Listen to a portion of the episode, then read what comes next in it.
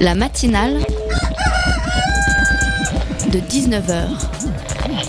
Et bah, c'est une émission qui parle de société, de politique, euh, Culture alternative. On va aussi parler de sport, euh, de gens dans la rue. et l'actualité en règle générale. On va peut-être parler des corbeilles à On linge va pas s'ennuyer. en osier d'Auvergne. voilà, il y aura, il y aura des invités. Des sociologues, des invités chercheurs. Les invités ne diront que des choses intelligentes.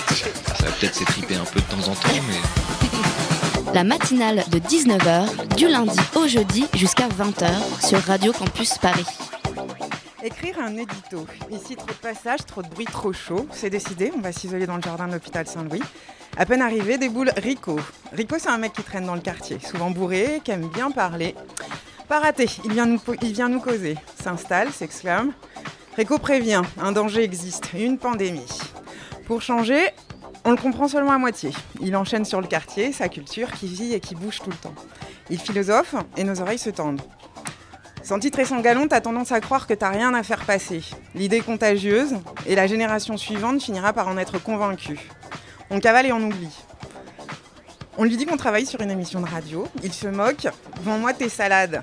Il parle comme ça, Rico, cash. Il est déjà reparti. Moi, je suis poète et vous C'est quoi votre position? Nous? Nous, on parle sur l'éducation populaire, celle qui fait force sans ministère. Les, protago- les protagonistes opèrent comme par nature. Et avec Rico, on est sur la même longueur d'onde. Parlons transmission. Et oui, la transmission culturelle, c'est quelque chose qui se véhicule, qui est vivant. Là, maintenant, ça se passe quand des personnes sont en connexion. Observons plutôt et écoutons maintenant connectés sur le 93.9 FM. La matinale de 19h, le magazine de Radio Campus Paris. Bienvenue au centre social R10, plus particulièrement sur la place du Buisson Saint-Louis. Ce soir, et vous l'aurez compris, il sera question de culture. Culture au pluriel. On troque notre casquette d'animateur social pour celle d'animateur radio. On a choisi de vous parler de transmission. Ça se passe sous notre nez partout, tout le temps. Nous parlerons de ceux qui font la culture, mais tout d'abord, regardons ce qui se passe près de chez nous. Qui de mieux pour en parler que des habitants? Cette émission s'inscrit dans la programmation de Quartier en Culture, le festival culturel des habitants porté par la Fédération des centres sociaux de Paris. Pour démarrer, regardons notre quartier avec nous Camille, Hélène et Moulaïka. Bonjour et écoutez. Je m'appelle Adélie. Je m'appelle Saïda. Je m'appelle Marie-Hélène Pigeot. Je m'appelle Tracy. Je m'appelle Aïcha. Je m'appelle euh, Justina Gatzek. Euh, Sadio B. Je m'appelle Yeb Suilmi. Eric. Je m'appelle Jagana Koussa. Je m'appelle Fan Ping. Yeah. La toute première question que tu m'as posée, d'où vient ce prénom? Bah, C'est un prénom qu'on m'a transmis de génération en génération que je porte aujourd'hui. Ce prénom, il vient de mon grand-père, enfin du côté de mon père. Et euh, chez nous, bah, dans la tradition, apparemment, quand un enfant naît, euh, on a tendance à reprendre euh, ces, ces prénoms-là. Donc c'est pourquoi je m'appelle Aliou. Non, bah, euh, je suis le fils aîné de, de mon père, donc euh, il n'a il il pas repris notre nom. Ils ont choisi un autre nom comme ça. Vraiment, je, je n'ai jamais posé euh, cette question à, à mes parents. Voilà, donc euh, je cherchais un peu moi-même et je sais que euh, ça vient du latin euh, justice. J'ai deux autres prénoms et là par contre je sais, je porte les prénoms de mes deux grands-parents. Euh, ma maman, elle regardait un documentaire sur la Terre Adélie. Et elle était enceinte, du coup, et bah, elle s'est dit, ah, c'est un joli nom. Et voilà. Euh, mes parents voulaient m'appeler Fred. Fred. Et à l'époque, euh, à l'enregistrement, enfin à l'état civil, c'était pas euh, évident de pouvoir euh, proposer des n'importe quel nom comme euh, aujourd'hui. Et du coup, euh, ils ont basculé sur Eric, comme Fred, c'était pas pris. Ce qui fait que sur mon carnet de santé, d'ailleurs, il y a Fred Barré et à côté Eric. Parce que c'est ma famille qui ont choisi ce prénom. Euh, et Saïda, ça veut dire c'est la joie. C'est ça. Sadio, c'est celui qui vient après les jumeaux. Mais moi, j'avais un homonyme. L'homonyme euh, s'appelait Sadio. Quand je suis né, euh, on m'a donné son prénom parce qu'il est décédé. C'est euh, quelqu'un de la famille. Ça vient de dans la famille. hein. C'est des familles. Depuis, on ne sait pas, depuis les grands-mères, on ne sait pas quoi, les grands-pères. Non, mais à l'origine, ma mère m'avait appelée Marie-Hélène, ma grand-mère.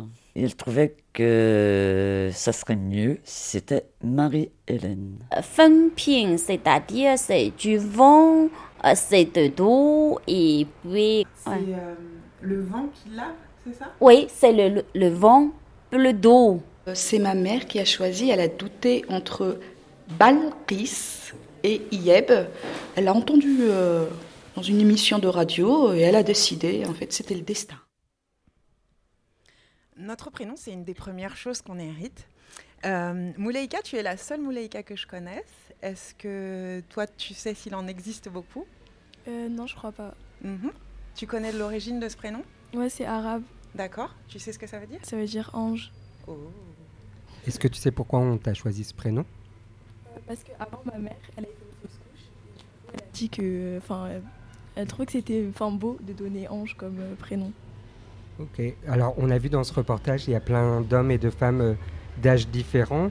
Toi, Camille, tu peux nous dire depuis combien de temps tu vis dans ce quartier-là? Euh, ça fait 13 ans ou 14 ans, un truc comme ça, que j'habite là. Hélène et toi?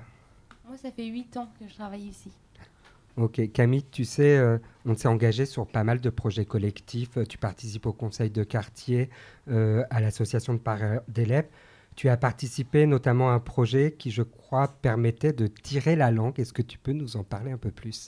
Alors c'est un projet euh, effectivement qui, comment dire, qui est né euh, après euh, pas mal d'années de, bah, de réflexion plus ou moins consciente.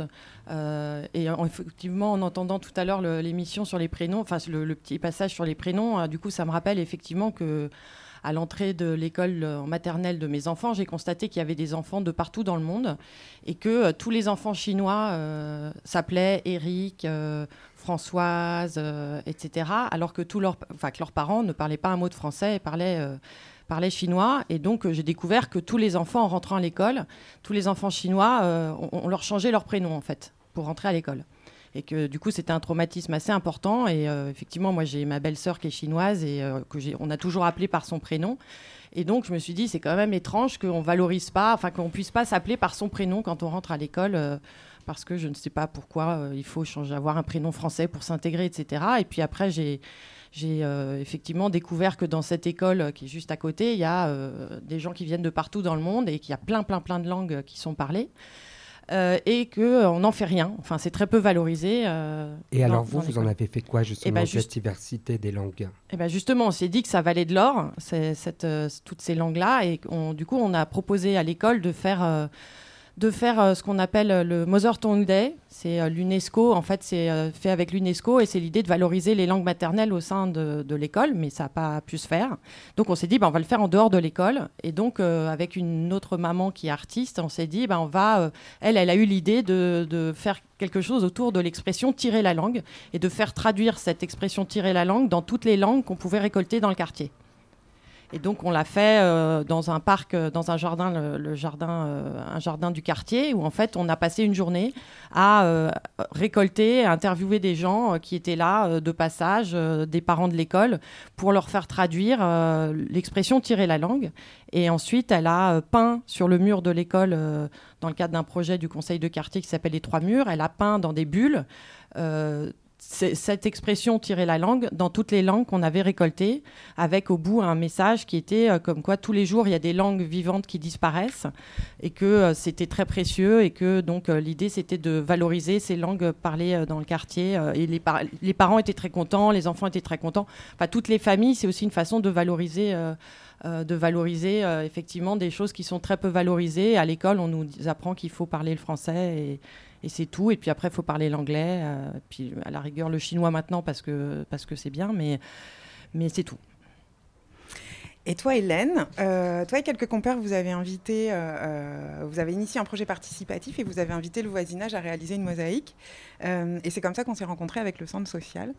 Euh, je voudrais que tu nous expliques pourquoi vous avez choisi ce projet-là, pourquoi vous avez, vous vous êtes lancé dans cette aventure-là. Ah, ben, en fait, c'est une histoire euh, très très jolie parce que ça s'est passé de manière très naturelle. En fait, c'est un quartier où il y avait déjà une association qui organisait des, apéros de rue.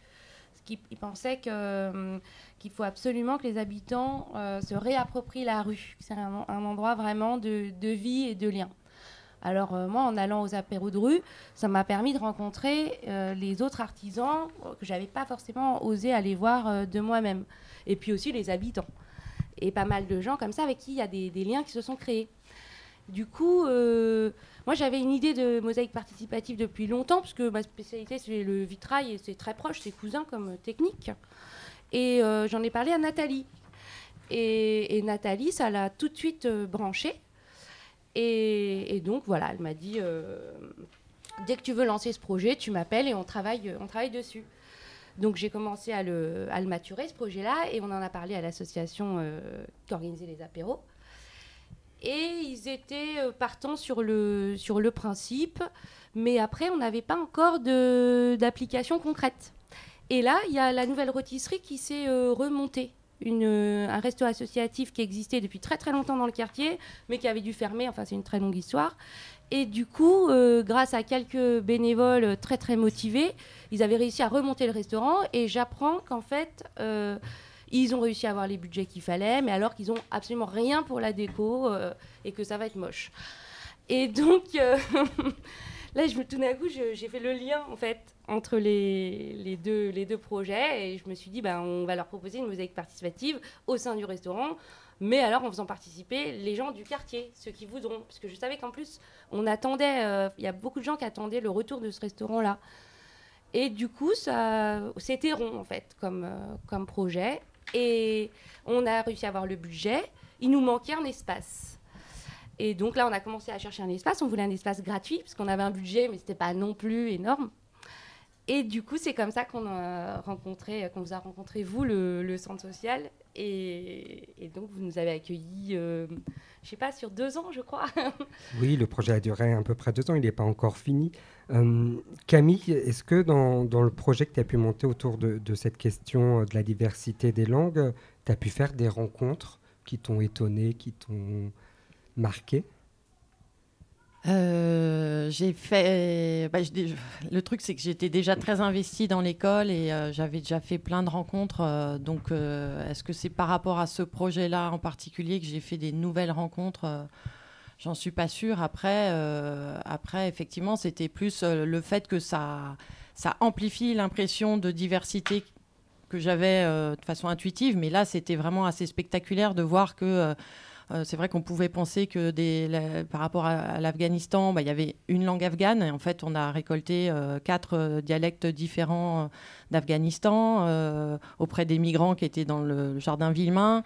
L'idée, c'était aussi de pouvoir rencontrer aussi bien des migrants que des parents d'élèves, que des enfants, que des. Enfin, l'idée, c'est vraiment de, pouvoir aller à la rencontre des gens et que c'est un bon prétexte pour rencontrer des gens, en fait. Et que effectivement il y a énormément de langues parlées. Là, là, on a on a réitéré le projet il n'y a pas très longtemps. Alors je sais pas si on en parle maintenant ou, un peu plus tard. Euh, et on a réitéré euh, le, projet avec euh, avec. je suis un peu troublée par le bruit. Donc on a fait on a fait une autre version parce qu'on voulait faire une suite. Donc je sais pas si on en parle maintenant. Si tu peux expliquer. euh, Ouais, on a fait une suite euh, dans le kiosque. En fait, dans, dans ce jardin Villemain, il y a un kiosque. Et dans le cadre de, du budget participatif de la mairie de Paris, les kiosques ont été refaits. Et l'idée, c'est de pouvoir les donner, euh, les laisser euh, libres, euh, enfin, laisser libre accès aux habitants et aux associations qui le souhaitent de façon bénévole pour organiser des choses, dans, des, des événements ou des activités dans ces kiosques. Et donc, je me suis dit, c'est super. Moi, j'adore l'idée du kiosque, espace public. Qu'est-ce qu'on pourrait y faire? Et donc, j'ai recontacté la maman, enfin, une amie hein, avec qui on avait fait tirer la langue pour faire une sorte de suite sur euh, toujours cette histoire de valoriser les langues. Et donc, on a organisé une chasse au trésor, une chasse au trésor des langues du monde. Euh, pour ouvert à tous les enfants du quartier. On l'a fait il y a 15 jours et, euh, et effectivement c'était génial. Alors on a totalement improvisé. euh, elle, elle a fait une sorte de, de- Vous me coupez si je suis trop longue. elle a fait une sorte de toile, de toile géante, comme une toile d'araignée en fait, qui est un peu comme un réseau, comme un network, mais au lieu que ce soit un réseau virtuel, c'est un réseau réel, donc en ficelle. Et l'idée c'était d'envoyer les enfants dans le jardin Villemain par équipe pour aller à la recherche de mots. Donc c'était ça les trésors en fait. Et les enfants au départ ils disaient mais c'est quoi les trésors? Et on leur dit bah c'est des mots. Au départ, les enfants étaient un petit peu déçus en disant d'accord, ok, super, c'est génial, des mots. Et en fait, ils sont pris au jeu. Et euh, donc, l'idée, c'est qu'ils allaient à la rencontre des gens, d'inconnus dans le parc, euh, pour leur demander des mots dans d'autres langues que le français, avec la traduction, etc. De les noter sur des petits cartons en mettant le mot en français, le mot dans la langue, l'écriture, et, et après de suspendre ces mots sur cette toile géante au sein du kiosque. Et les enfants ont vite compris que, que l'intérêt d'aller chercher des mots euh, auprès d'inconnus dans le parc. Voilà. Hélène, euh, Camille a parlé du- d'un projet qui était prétexte à la rencontre. Est-ce que toi, justement, dans ce projet de mosaïque participatif, la même question, quelle rencontre as-tu pu faire ou tu as fait qui t'ont un peu émerveillé À part la mienne, mais... Oui, oui, bah, c'est sûr que c'est un prétexte. En fait, euh, l'idée, c'était vraiment que euh, faire connaissance avec des gens, ça se fait plus facilement quand on est dans le faire ensemble. Donc, euh, c'était l'idée de la durée, de faire quelque chose dans la durée ensemble. C'est plus facile parce que les apéros, c'est vrai que c'est sympa, mais en même temps, il faut être déjà à l'aise, etc. C'est autre chose. Et du coup, euh, bah oui, bien sûr, en fait, on a à la fois approfondi les liens qu'il y avait déjà. Maintenant, les gens qu'on connaissait un petit peu de loin, on les connaît vraiment parce qu'on a vécu toute une aventure ensemble et puis on continue encore de faire des, choses ensemble plus, importantes. Et puis, euh, et puis oui, bien sûr qu'on a été surpris par euh, les gens qui sont arrivés. Il y a Daline qui est passée tout à l'heure, par exemple, avec ses, deux petites filles. Et. euh, qui est couturière en fait et qui nous a épatés parce que c'est comme si elle avait fait de la musique toute sa vie. En fait, elle est arrivée, elle savait presque mieux faire que nous. Et, et donc cette personne-là, elle est, elle est fidèle quoi maintenant. Dès, dès qu'on a envie de, de continuer, je pense qu'elle est, elle est présente. Alors, pour prolonger nos échanges, on- on- un petit reportage de témoignages d'habitants où on va s'entremêler les questions d'apprentissage, de passion et des interrogations.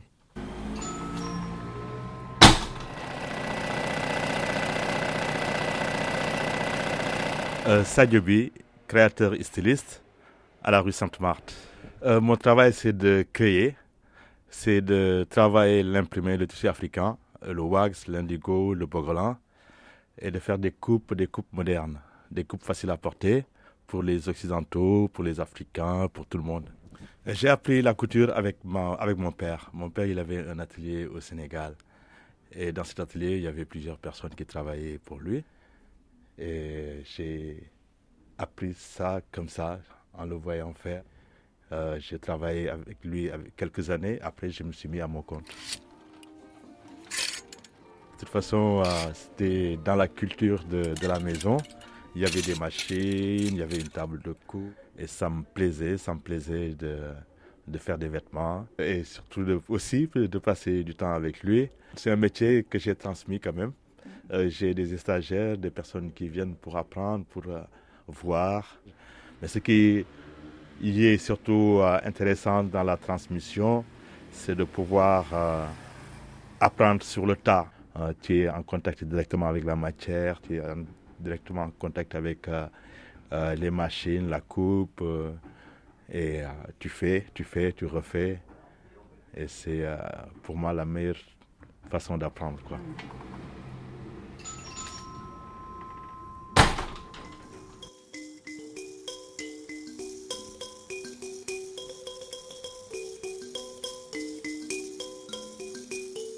À un moment, on dit que ça fait mal au pouce, je comprends. Ça peut faire mal au pouce, non? Ça, c'est surtout sur les ongles. Je m'appelle Adélie, Euh, j'ai 15 ans. Je suis, au collège du, je suis dans un collège du quartier, dans le 10e. Euh, ma maman, elle, elle joue d'un instrument.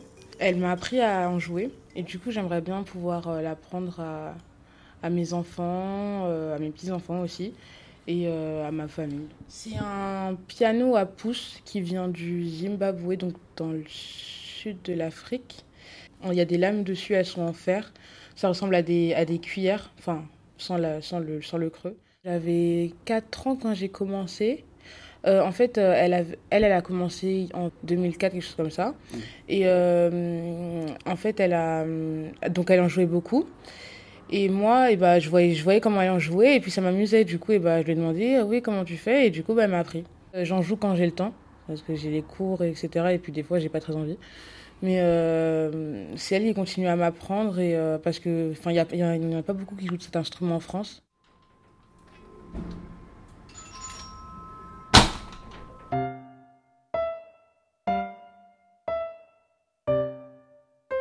Je m'appelle euh, Justina Gatzek. Étant petite, je rêvais pouvoir danser. Bah, c'est quelque chose qui n'a pas, qui m'a pas été euh, transmis et j'étais euh, limitée, dans mes, bloquée dans mes, dans mes rêves, dans mes, dans mes projets. J'en rêvais par la suite que mes enfants dansent, jouent un instrument. Et quand ma fille est née, voilà, je me suis dit, bah non, c'est, je peux pas, c'était, c'était mon rêve, je peux pas insister, je peux pas mmh. obliger mes enfants. Mes enfants, c'est, c'est d'accord, ce sont mes enfants, mais ce sont deux êtres à, part. Et en fait, ce rêve, euh, c'est ma fille qui le réalise, puisqu'elle danse depuis 7 ans et elle joue du piano depuis 3 ans, et, je pense qu'elle est particulièrement douée. Mmh. Euh, et en fait, oui, comme tu dis, je crois que c'est inconscient. elle a entendu.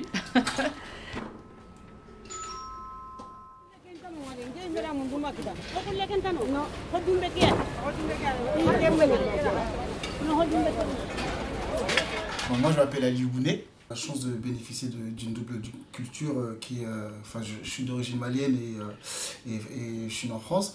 il y a la langue maternelle de mes parents qu'on m'a transmis aussi. Donc moi, ma mère, me le parle à moi directement, mais souvent j'ai tendance à le répondre en français. Donc du coup, on a le réflexe de parler français à la maison.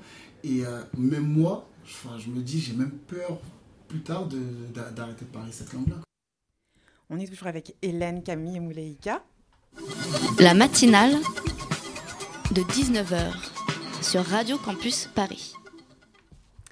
Alors, est-ce que vous avez eu peur, comme Aliou, euh, dans vos aventures, dans vos projets, de ne pas réussir à transmettre quelque chose, enfin de perdre quelque chose en chemin? Euh, C'est-à-dire euh, par rapport à ce que vous, avez posé, vous aviez posé comme, comme, comme objectif, est-ce que voilà, il y a quelque chose que Hélène, peut-être? Ben, Nous, on avait peur tout court. Hein.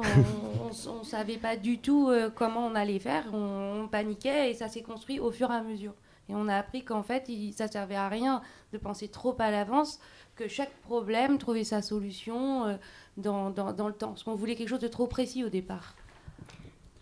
Mais, par exemple, toi, tu es, on dit vitrailliste? Ouais, on peut dire vitrailliste, ça plaît pas beaucoup. On peut dire euh, créateur verrier. Ouais pourquoi tu n'as pas choisi finalement euh, cet artisanat-là dans ce projet collectif Ah oui, parce que le vitrail, c'est trop cher.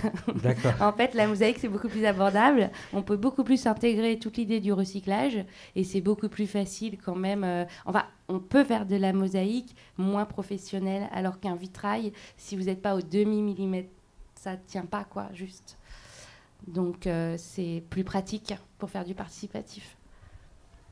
Mouleïka, je t'ai connue collégienne brillante. Aujourd'hui, tu es étudiante et tu rentres dans une prépa d'infirmière à la rentrée prochaine, c'est bien ça hmm euh, Est-ce que tu peux nous dire qu'est-ce qui t'a attiré dans cette voie? Ben, Je regarde beaucoup euh, des reportages et tout. Et même quand je suis allée dans mon pays, mon pays d'origine, ben, euh, j'ai vu que les hôpitaux là-bas, c'était, c'est chaud. Hein. C'est pas comme en France. Et il n'y a pas assez d'aide, je trouve. Et moi, plus tard, j'ai envie de faire de l'humanitaire du bénévolat. Et du coup, c'est pour ça que j'ai choisi infirmière, pour pouvoir aider plus tard là-bas. Euh, Camille, tout à l'heure, euh, par rapport au projet, euh, on voit que tu as un engagement fort. Tu sais d'où te vient cet engagement? La question, super piège. non, je ne sais pas du tout d'où ça vient et c'est venu progressivement. je pense que jusqu'à 30 ans, j'étais pas spécialement engagée. J'étais très souvent fâchée. Euh, très souvent en colère. Je m'énervais contre plein de choses euh, et j'étais souvent euh, en manque d'arguments en plus. Donc c'est hyper frustrant parce qu'on est énervé, on essaye de défendre ses opinions, on n'y arrive pas.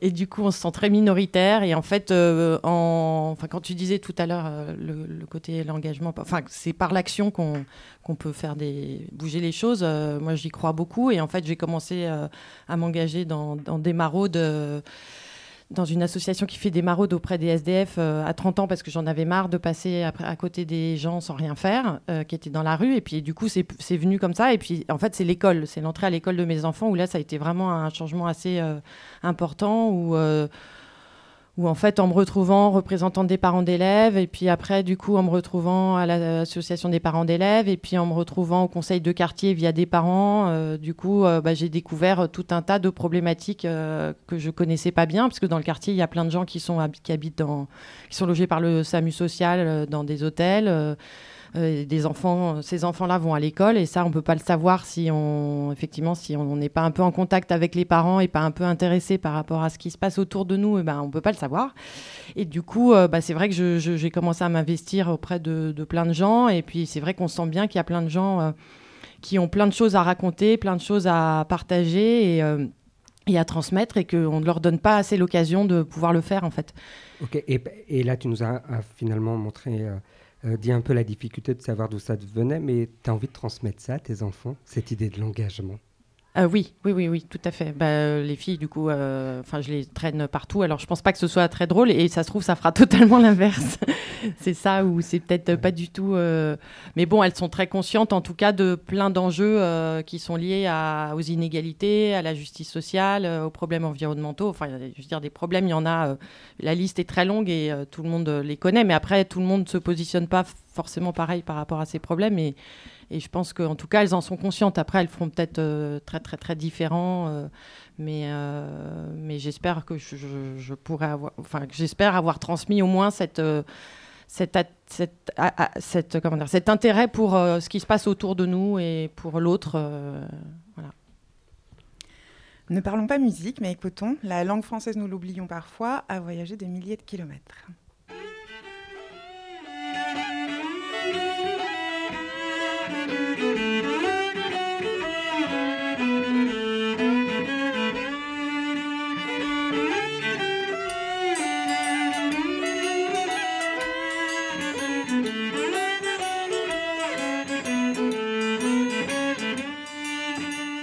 Usually potrivim rien er faire.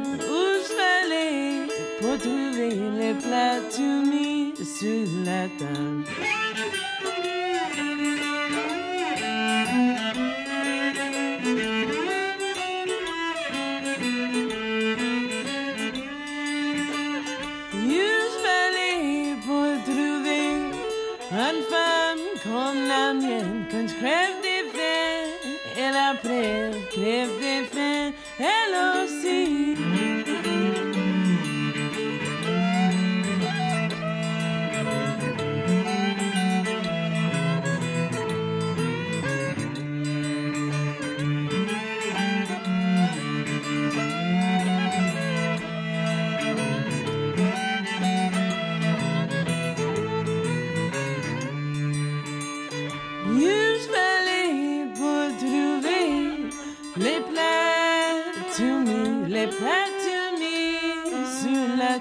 Maison.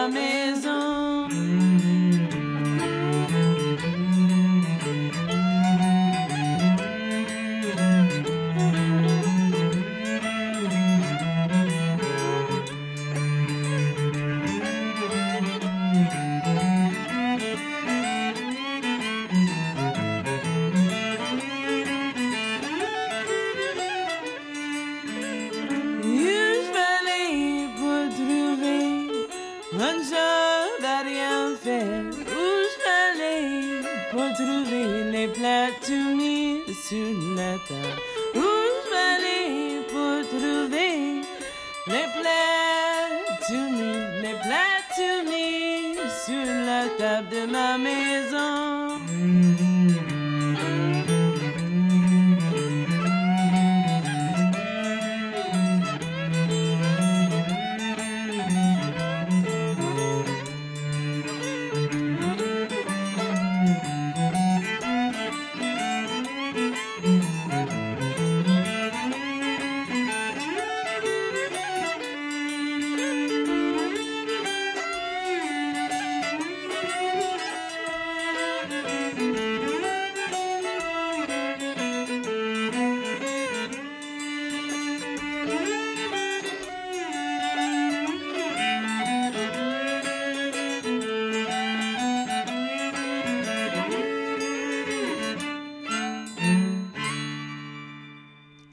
C'était Leila Makala depuis la Nouvelle-Orléans avec Les places ont tout mis sur la table.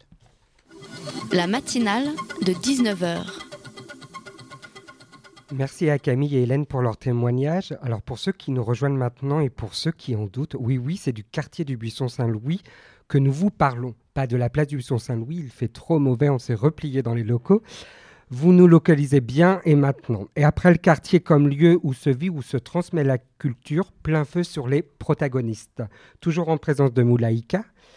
Accueillons également Alain et la nouvelle Hélène. Alors Alain, tu es investi au sein de l'association R10, bénévole, ancien président, membre actif. Hélène, tu participes euh, à l'organisation de la Gratiféria, qui est une foire aux dons programmée chaque mois, marché gratuit. Tu es également la maman d'Adélie qu'on a entendue dans un des petits reportages. Alors, une première question à tous les trois. Vous, vous auriez choisi quoi comme chanson, comme pause musicale euh, Hélène?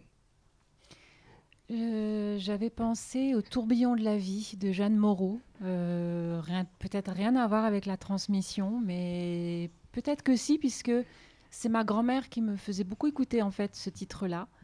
Et je l'ai gardé peut-être en mémoire, en, par souvenir d'elle. Je pense que c'est ça. Alain? Oui, moi j'ai pensé, il y a une chanson de Léo Ferré qui s'appelle Graine d'ananar, parce qu'on manque un peu de fantaisie euh, dans, le, dans notre environnement, et le fait d'avoir de temps en temps un petit coup d'anarchie, ça ferait du bien. Moulaïka? Partir. Partir. Alors c'est quoi? Parce que tu sais ici, peut-être que tu es la plus jeune, donc on ne connaît pas forcément. bah, c'est euh, Islam qui chante et elle parle euh, bah, des, un peu des problèmes. Et vu que elle est jeune, c'est un point de vue euh, d'une jeune. Mhm. et voilà. des, des, problèmes, tu dis mais De la vie. Ok. D'accord. Euh, donc il y a toujours un message derrière le choix d'une musique qu'on partage et ça fait aussi de nous des passeurs, pas tout à fait conscients parfois. Je vous propose de, découvrir trois nouvelles voix du quartier qui, elles, affirment qu'elles sont des passeurs de culture.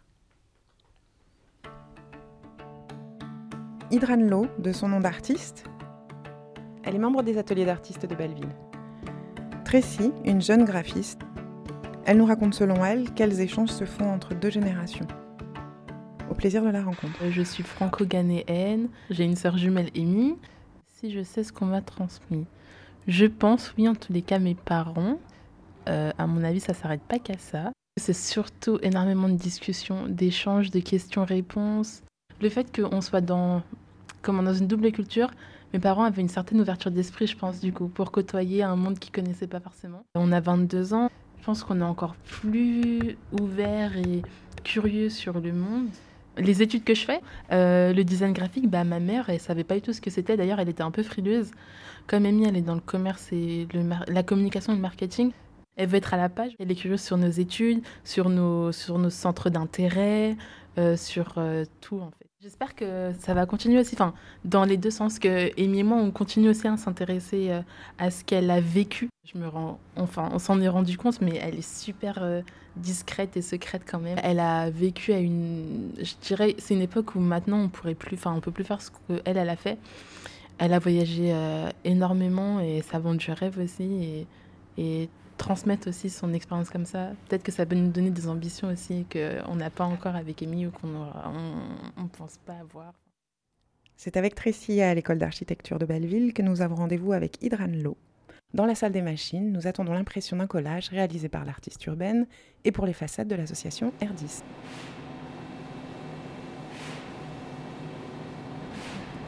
Et, et, du coup, tu fais du collage aussi? Non, pas du tout. Pas du tout, du tout. Non, euh, mais ça me donne des idées. Ah, ça me donne vraiment des idées. Moi, mon message après, il est plus euh, porté sur euh, l'économie, euh, sur le développement durable, etc.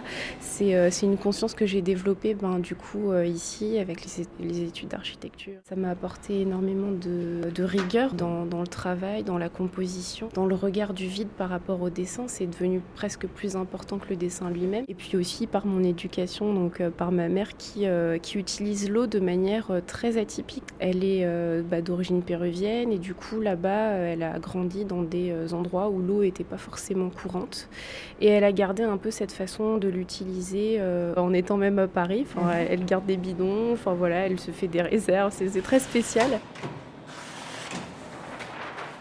Pour le, le ramener à ce que je fais, bah, je, je dessine de manière très automatique, très fluide, et ça ressemble à des cours d'eau, à des fluides, à, des, euh, à de l'essence, à du liquide en fait. Par le biais d'un groupe de discussion en ligne, CUSA, lui, reprend le flambeau d'un travail généalogique. Là, c'est en français. Oui, mais on écrit en tout. Il y a en français, il y a en arabe, il y a les langues de nous-mêmes, en shoningue. Alors avant, on ne connaît rien de tout là. WhatsApp, il vient de même pas 2015, je crois. Bon, si maintenant, moi, je te demande, je dis, on vient de où? Je dis, on vient d'Afrique. Afrique, quel endroit? Bon, je ne savais pas. Il est comme ça là.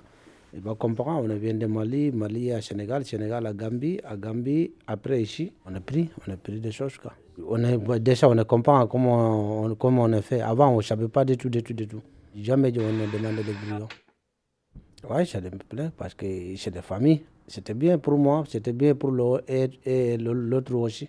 Bon, les grands-pères, euh, grand-mères et grand-pères, euh, tu, viens de où? C'est lui qui est venu discuter, parler. Après, bon, il est vieux. Après, on, nous aussi, on est venu à côté chez lui. Bon, comment ça Ton père avec ton grand frère, je ne connais pas ton mère. Bon, ils ont fait quoi? Bon, il a, il a raconté beaucoup de choses. Bon, tout ça dans la famille là. Bon, à cause de ça, on a pris beaucoup de choses pour lui. Les enfants qui sont là avec son côté de son, son père ou soit son mère, il va coûter. Bon, s'il y a l'autre qui ne veut pas, bon, ben, elle, elle va attendre euh, peut-être la prochaine fois. Maintenant là, on va aller où encore? Bon, quand même, nous, on a fait ça pour aimer les enfants.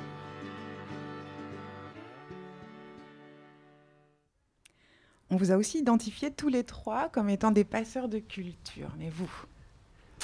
Euh, Ce qui nous intéresse de savoir, c'est si vous vous identifiez comme tel. Mouleika Euh, mais par rapport à qui? Alors, par exemple, est-ce que toi, comme Tracy, tu as le sentiment de transmettre des... quelque chose à tes parents? Ben, En soi, non, parce que je viens d'une famille nombreuse déjà. Donc si quelqu'un aurait dû passer quelque chose, je pense que c'est mes grands frères et grandes sœurs. Donc non, pour moi, je passe rien. Et alors, tu as des petits frères et des petites sœurs sur Ouais, j'ai lesquels... une petite sœur. Et alors, t'as- tu lui transmets des choses dans cet ordre familial que tu viens de nous décrire? Non, parce que là, c'est la nouvelle génération. Ils sont plus grands que les plus vieux maintenant. Donc euh, pour moi, je lui passe rien. Ok. Alors, Hélène, quand je t'ai parlé de d'Adélie et de son témoignage, tu avais l'air surprise qu'elle nous parle de ce piano à pouces. C'était le cas, cette surprise hein? Euh, effectivement, j'étais surprise. Je ne pensais pas que la mbira, donc, puisque c'est le nom de l'instrument dont on joue, je ne pensais pas que la mbira avait autant d'importance dans sa vie, étant donné qu'elle n'en joue pas tellement. En tout cas actuellement, mais c'est peut-être parce qu'elle prépare son brevet. Mais euh, effectivement, et j'ai été surtout surprise qu'elle souhaite euh, le transmettre, l'enseigner à ses enfants et ses petits-enfants. Alors Ouais. là, elle voit très loin. elle voit très loin. et, et justement, par rapport à ce piano à pouces, je ne crois pas que ça soit ton métier. Comment tu as découvert cet instrument? Et je, et je crois que tu l'enseignes aussi. Oui, je l'enseigne effectivement. Euh, j'ai croisé la route de cet instrument il y a, oh, c'était bien vers 97, donc euh, ça remonte à loin maintenant.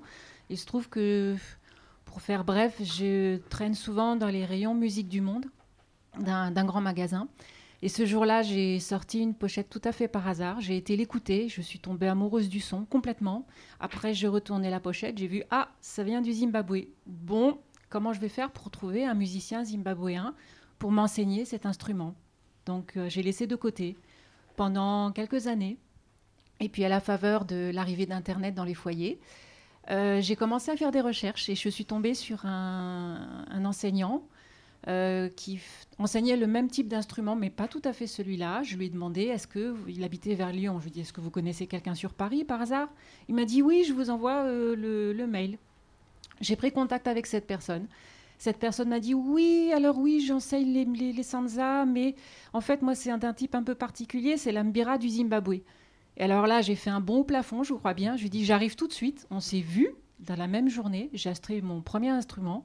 Et j'ai fait ma route donc avec, euh, avec euh, cet ami qui est devenu un, ami assez proche, qui m'a enseigné pas mal de choses, donc il m'a beaucoup transmis à sa façon. Et euh, il est parti, dans la, il est parti en, province. Donc j'ai repris le flambeau pour l'enseignement de, de cet instrument à Paris. Pourquoi reprendre le flambeau, le flambeau justement? Parce parce qu'on n'est pas beaucoup, effectivement, euh, comme disait Adélie, on n'est pas beaucoup à jouer de cet instrument. Et euh, les ateliers existaient. Sans lui, ça risquait de ne plus exister. Or, il y a des gens qui étaient intéressés pour continuer. Il y a encore des gens qui viennent à moi pour apprendre cet instrument. Et donc voilà, je me suis dit, il faut que je continue. Alain, il t'arrive de faire profiter de ton expérience et de ton savoir-faire dans cette histoire de transmission, c'est plutôt bien intentionné. Euh, et entre quelques dictons, quelques mots d'argot, euh, avec, avec du recul par rapport à ton rôle de passeur, est-ce que des fois tu te dis j'y suis pour quelque chose? Ben, J'espère que j'y suis pour quelque chose parce que euh, c'est important de donner, transmettre ces données, mais transmettre, c'est avant tout d'abord de recevoir à R10, je fais des formations euh, linguistiques avec des étrangers, des personnes étrangères venant de tout et de partout, et euh, qui m'ont apporté énormément, énormément de choses. Et donc, à moi de retransmettre ça aussi vers les gens que je, que je fréquente. Parce que euh, les autres cultures, c'est une richesse fantastique que l'on doit conserver et que l'on doit redonner. Euh, alors, nous, en interviewant beaucoup de choses, on s'est aperçu que dans les questions de transmission, il était euh, euh, sujet de terrain d'entente. C'est-à-dire que ce qui importait beaucoup pour transmettre, c'était la qualité d'une relation qui se construisait. Alain, sur cette question-là le, contact entre les personnes, c'est la chose la plus importante qui soit. S'il n'y a pas de contact, il n'y a, pas de relation. La chose la plus importante, le mot le plus important de la langue française, c'est amour. À partir du moment où il y a le mot amour, on peut se rencontrer, on peut transmettre, on peut recevoir, et les deux sont aussi importants l'un que l'autre. Et, et, Moulaïka, sur cette question-là, par exemple, quand parfois on dit euh, bah, avec cet enseignant, cette matière, je l'ai aimé, ça t'est arrivé, toi, justement, de, de rencontrer un, enseignant, un enseignant ou une autre personne qui t'a fait aimer quelque chose par la qualité de la relation qu'il avait avec toi? Ouais, parce que j'aime pas les maths et euh, une année je suis tombée sur euh, un prof avec qui je m'entendais et bizarrement j'ai eu des bonnes notes et maintenant j'aime bien les maths donc euh, finalement c'est pas bizarre. Ouais, voilà. alors on va aller sur une, une, dernière écoute. Oui on se retrouve ensuite avec nos invités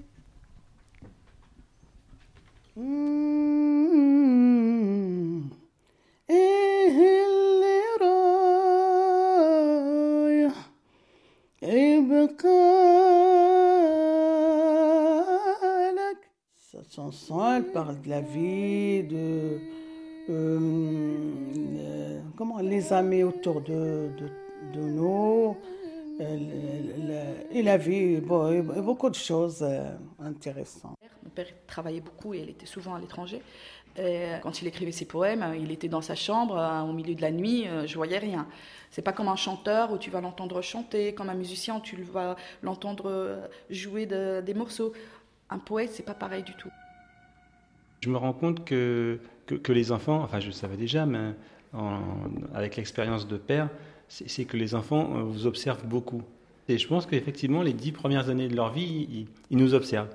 Il faut faire euh, attention à ce que, à ce que l'on fait, à ce que l'on dit. Enfin, en tout cas, dans le sens de il faut être raccord plutôt, même si euh, c'est pas toujours évident d'être raccord avec, euh, avec soi-même puisqu'on est bourré de contradictions. C'est vraiment un lien direct, un lien proche et euh, c'est le miroir. la transmission, pour moi, c'est plus un peu l'exemple dans la manière de parler aux autres, dans, dans la manière de faire, de d'être, de vivre au quotidien. Ça vient de les parents. Avant, mon père, il aime bien aussi, mon frère, maintenant, il est mort là. De toute façon, dans la famille, on a plusieurs qui ont la voix de, chanter.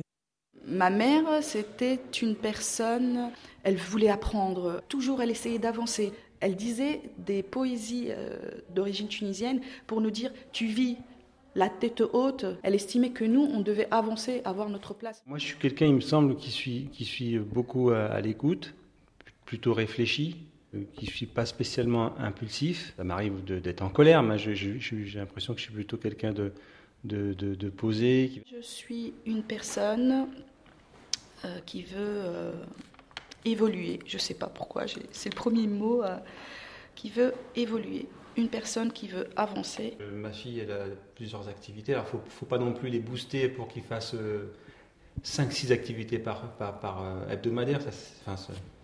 C'est un, un, bon trip de parents, ça. Avant d'avoir des enfants, je me suis dit, il faut avoir quelque chose pour la tête et quelque chose pour le corps. Du coup, j'ai des enfants et je suis en train de réaliser cela parce que mes enfants font guitare, piano et font du kung-fu. Les, manières d'élever étaient quand même très très rudes, pour, employer des, euphémismes. Et, et euh, c'est un peu comme ça que j'ai été élevé, et ça, je ne le, je le voulais pas. Mais c'était une appréhension euh, de devenir père et de, de répéter la, la, même chose. Je pense que les enfants, il faut discuter, leur laisser le temps de parler, leur laisser le temps de, de s'exprimer. Euh, dans la transmission, il y a, évidemment le, la, cellule familiale, le, le, noyau atomique, là, enfin voilà, ou plus élargi. Et puis, euh, oui, donc ça peut être un oncle auquel je pense qui, euh, qui, était, euh, qui, a été pour moi le premier, la première personne un peu formidable. Quand j'étais jeune, je chante toujours dans les fêtes. je chante dans les fêtes avec les musiciens. Quand il y a un, fête ou quoi, je, je, je chante. Avant, j'avais une belle voix. Tout le monde, il aime bien. Une fois, j'ai chanté une chanson et il y avait, il y avait trois, trois jeunes qui pleurent. Et quand ils regardent comment je chante, comment je, je dis les paroles et comment je vois les larmes dans ses yeux. Après, j'ai eu euh, une prof de théâtre. De théâtre, ça, ça a été vraiment quelque chose de, de, d'assez extraordinaire. Quand je rentre euh, dans ma famille et tout, elle dit, Vassaïda, viens, viens, on va, on va chanter, chante une chanson, s'il te plaît. Ah, après, on chante, on chante. Et puis, euh, après, par le, par le travail, en fait, je me suis aperçu que je me suis un peu sociabilisé. en arrivant, je les ai regardés et puis j'ai imité. Enfin, l'apprentissage, c'est ça aussi, c'est imiter, après on fait à sa sauce. Tout apprenant imite, recopie avant de s'émanciper.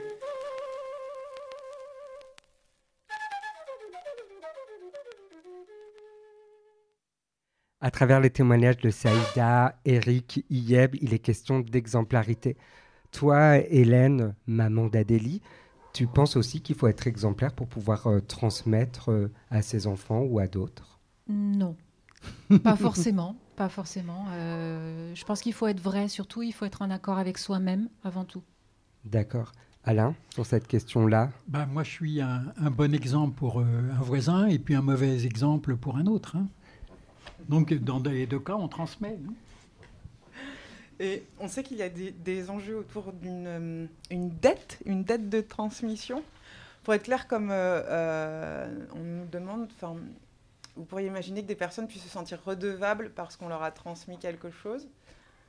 nous, on peut prendre l'exemple de, Léa. Oui, par mhm. exemple. Alors, Léa, c'est une animatrice, on va dire, de radio, une formatrice de Radio Campus, bénévole à Campus, qui nous a formés depuis quelques, quelques mois sur, cette, sur la fabrication de documentaires sonores et qui nous a accompagnés sur la fabrication de cette émission. Donc, il nous a transmis quelque chose. Je pense que ça n'a pas été facile pour elle parce qu'on s'est beaucoup engueulé. Et mais en fait, on avait aussi euh, dans cette quête de transmission une, notre intimité une, une, envie de bien faire. Enfin voilà, on portait dans, dans, dans, ce qu'elle nous a transmis l'énergie, la, la qualité de relation qu'on a pu euh, établir avec Léa. On n'a pas envie de se planter. Et, et pour elle aussi. Donc est-ce que dans vos expériences, cette idée-là de dire mais finalement, euh, ouais, c'est chouette ce qu'il m'a fait, il faut que j'en fasse quelque chose, quoi. C'est un peu ce que j'ai ressenti dans ton histoire sur euh, De pas rompre la transmission du à pouce, j'ai pas retenu le nom. Euh. Euh, L'Ambira, c'était surtout, en fait, c'est surtout parce que j'ai l'impression qu'il il y a une vraie attente. déjà de la part des gens qui ont fait connaissance avec cet instrument, qui ont appris avec moi et avec qui j'ai partagé aussi pas mal de choses parce qu'on a monté un groupe, on a, on a fait pas mal d'expériences. Et les laisser en plan comme ça, en leur disant ben non, ben il s'en va, euh, c'est fini, je trouvais ça un peu rude. Et d'autre part parce que Bon, autour de, cet enseignement, il y a plein d'autres choses en fait que je transmets. Et c'est marrant parce que du coup, j'y ai réfléchi cette semaine et j'ai découvert plein de choses. Notamment que euh, je ne souhaite pas réellement transmettre la culture du Zimbabwe. Je ne suis pas zimbabwéenne. Donc je ne serais pas en accord avec moi-même si je m'aventurais à leur expliquer que voilà, tel morceau ça veut dire ça et que etc etc. Non, je pense que avant tout ils viennent aussi parce qu'ils ont euh, ils ont envie d'accéder à la musique tout simplement.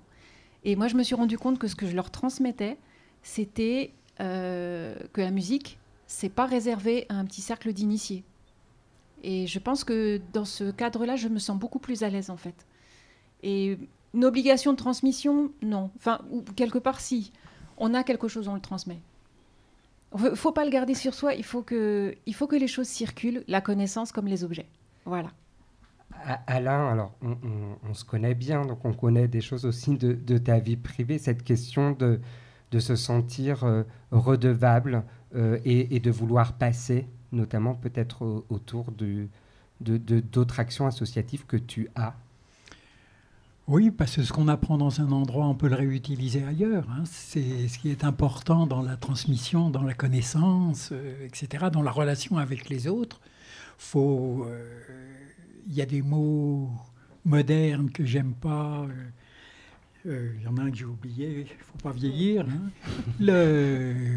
On parle. On n'a pas le droit de copier sur son voisin à l'école. N'empêche que c'est vachement important de copier et d'enrichir ce qu'on a copié pour après euh, le réutiliser ailleurs.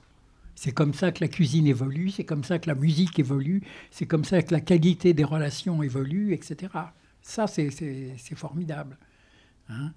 Et puis, dans la retransmission, il y a quelque chose qui est très important, c'est euh, pas seulement la retransmission euh, en elle-même, mais ce qui nous permet, ce qui nous a rendu capable de retransmettre. Et ce qui nous rend capable de retransmettre, c'est tout ce que les autres nous ont apporté. Et ça, c'est extraordinaire. Et, et- toi, Moulaïka, tout à l'heure, tu nous parlais de ta famille nombreuse. Euh, Est-ce qu'il y a des choses que tes parents tes frères et sœurs, tes grands frères et sœurs, Mhm. t'ont transmis que tu dis, ben, je dois aussi en faire quelque chose de tout ça? Difficile comme question. Ouais, mais euh, je sais pas comment dire. En fait, ils m'ont transmis le fait d'aimer les autres. Genre, c'est pour ça que je veux faire infirmière, mais en fait, je sais pas comment répondre à cette question. Non, mais c'est bien répondu. La transmission, c'est aussi question de valeur. Et, Mhm. et cette valeur-là, tu trouves euh, finalement, et, et- et tu refais une boucle en voulant aussi euh, aimer et aider. euh, C'est ça. pa- et, aider aussi le pays d'origine, euh, de, de ton origine ou ton, ton origine familiale. C'est ça. Mm. Alors, pour enchaîner, on, on- on va parler de la, les droits culturels de, je regarde Ida, de, de Fribourg. Euh, la déclaration des droits culturels de Fribourg, euh, c'est une, une- un énoncé de droits culturels qui promeut la protection de la diversité et des droits du culturels au sein des droits de l'homme. Et euh, notamment, il est question dans son article 4, alors je vais vous pas le lire parce que dans ce que m'a transmis Léa, elle a dit si tu lis ça au bout de 10 secondes, les auditeurs changent de radio. Donc, mais il est question aussi à un moment de faire le choix de ne pas vouloir transmettre. Voilà. Tout à l'heure, on parlait aussi dans l'héritage, euh, dans le reportage d'Eric qui a dit à un moment, ben, moi, je n'avais pas forcément envie de transmettre l'éducation un peu rigide, euh, et j'ai fait le choix de m'é- m'é- m'émanciper euh, de, de, s- de ça, en fait. Est-ce que, euh, par exemple, Hélène, c'est des choses aussi, à un moment, tu as été... tu as rompu une chaîne où tu as décidé finalement, non, on ne doit pas m'imposer euh, cet héritage culturel, par exemple? Euh, c'est une question euh, difficile. Euh, je crois qu'à un moment donné, peut-être dans mon histoire familiale, il est possible, oui. Ça reste un peu flou, mais je Mhm. pense qu'effectivement, il y a des choses négatives qui se sont peut-être transmises. Et moi, je découvre en fait mon histoire familiale du côté de mon père, qui, avec l'âge qui avance, commence à m'ouvrir euh, l'histoire de la famille, euh, donc euh, côté paternel. Et il se trouve qu'il y a des choses, je me faisais complètement des idées, j'avais des, images très négatives. Et là, ça commence à s'ouvrir justement sur des choses très positives. Et ces choses négatives que je transmettais peut-être malgré moi, peut-être une image ou quelque chose, j'ai décidé de... Voilà, bon là, on fait table rase, on remet tout à zéro. Et j'arrête de transmettre cette image-là pour essayer d'aller vers quelque chose d'un peu plus positif, qui est ma vraie histoire du côté de, de mon père. Et toi, Alain? Euh, Moi, euh, personnellement, je pense qu'il ne faut pas trop édulcorer ses souvenirs, euh, édulcorer, édulcorer sa culture, parce que c'est une partie de nous-mêmes qui, s'en- qui, s'en- qui peut partir. Moi, il y a des choses négatives dans ma famille, hein, chez mes parents, par exemple, et euh, pendant un moment, je les ai occultées, et je pense que c'est une erreur, parce que ça fait partie de moi. Et euh, il est important que ma fille et mes petites filles en sachent un peu plus sur moi et euh, pas que du bien. faut pas fausser les images, faut pas les dénaturer. faut essayer de, de les montrer euh, avec sa propre vérité et sa complète vérité. Tout à l'heure, Moulaïka Aliou avait peur de pas lui arriver à transmettre sa langue. Toi, est-ce que tu parles euh, quelle langue tu parles? Vous parlez dans la famille? Le comorien. Et alors, est-ce que toi, ce qui est une langue que tu maîtrises et que tu as envie de transmettre à tes enfants, ou à un moment tu te dis, bah, ça ne me sert à rien finalement, moi cette langue-là, c'est le français, et puis je vais arrêter? Ben, J'aimerais bien leur transmettre, mais euh, si je me mets pas en couple, enfin si je me marie pas avec euh, un comorien, je saurais pas comment faire parce que si on a deux origines différentes, je me vois pas euh, parler à mes enfants comoriens et, et voilà. Mais sinon, ouais, j'aimerais bien leur transmettre. Moi, tu arrives à trouver des solutions pour euh, transmettre la langue. Hum, Linda, des questions? Charlie On a bien géré le temps, en fait. Euh, ouais, euh, peut-être euh, sur la. bah, on peut enchaîner sur la gratiféria, euh, Hélène, parce qu'on en a parlé tout à l'heure. C'est un bon de transition. C'est un, et c'est un très bon exemple de transmission, puisque ce sont des objets qui ont servi à des gens, qui ne servent plus, qui sont encore en bon état, et qui vont, euh, qui vont être exposés. Et puis il y a des gens qui passent, qui peuvent être intéressés, qui vont les prendre. Et alors, on se transmet. Quoi. Et, et comment t'es arrivé justement dans cette expérience de la gratiféria Oh là là, c'est, je sais même plus. Moi non plus, en fait. Ah si, j'ai rencontré une, habitante du quartier qui a, qui a porté le projet, en fait, euh, qui était une des, deux, euh, une des deux personnes qui portait le projet à la base. Et elle m'a entraînée dans cette aventure. euh, disons que j'ai fait la première euh, parce qu'elle m'avait demandé de venir. Et j'ai trouvé l'idée sympa. J'ai trouvé que sur place, il y avait plein de choses à faire, que ça générait plein de, de choses positives. Et je me suis dit, bon, bah ok, pour la deuxième, c'est parti. Puis après pour la troisième, et puis bon, bah, tant qu'on y est, on continue sur la quatrième, cinquième, etc. etc. Mais, au-delà, qu'est-ce qui te pousse à t'engager dans ce type? Justement d'action Euh, là, c'est bon, ça, va peut-être être un peu long vu le temps qui reste, mais euh, moi, je, suis assez dans la mouvance de la con- déconsommation, de- d'arrêter de gaspiller dans tous les sens. Et pour moi, la seconde vie, troisième vie, quatrième vie des objets a beaucoup, beaucoup de sens. Et c'est ce que j'ai vu en Afrique, parce que j'ai quand même pas mal voyagé là-bas. Et là-bas, les objets, ils servent. euh, c'est incroyable leur transformation jusqu'à ce que ça devienne vraiment des logs, vraiment des déchets. Mais voilà, c'est ça que ça m'inspire et j'espère qu'ici, en tout cas, on pourra prendre cet exemple-là et continuer à donner des troisième, quatrième, cinquième vie, sixième vie aux objets. Alain, une dernière expérience de transmission que tu pourrais nous raconter sur le braille peut-être? Sur le, le braille, oui. Ouais. Parce que c'est- euh, le braille est un instrument euh, merveilleux, je trouve. hein. Moi, je suis euh, fils d'aveugle, j'ai appris le braille. Et là, dans mes activités, je, fais de la transcription d'ouvrages pour les, pour les aveugles. Et euh, je fais des cours d'initiation euh, au braille. C'est assez fantastique parce que c'est un outil qui apprend la concentration aux enfants, qui a un petit côté mystérieux qui leur plaît et qui les amène à euh, creuser un peu plus loin leur manière d'aborder le, le français. J'ai appris à mes petites filles, et de temps en temps, mes petites filles m'écrivent en braille, et moi je leur écris en braille, c'est assez marrant. Super. Bon, voilà, c'est fini pour aujourd'hui. En tout cas, merci de nous avoir accompagnés pour cette grande première. Désolé des petits gafouillages, on fera mieux la prochaine fois. Merci beaucoup à toutes et à tous euh, pour tous ces témoignages. Pardon. Merci à Alain et Hélène. Merci Hélène. Merci Camille. Merci Mouleïka de nous avoir rejoints sur ce plateau et d'avoir participé à cette autre expérience de la rencontre. Euh, se poser près de quelqu'un, prendre le temps de parler. Euh, une amie cordialité à nos collègues des centres sociaux. Merci à ceux qui nous écoutent. Euh, je vous invite à consulter la programmation du festival Quartier en Culture, www.quartierencultureaupluriel.com. Et merci à Radio Campus et en particulier à Léa Capoinou qui nous a guidés et supportés au cours des différentes réalisations. Merci à Eugolin à la technique et Tiffany à la réalisation.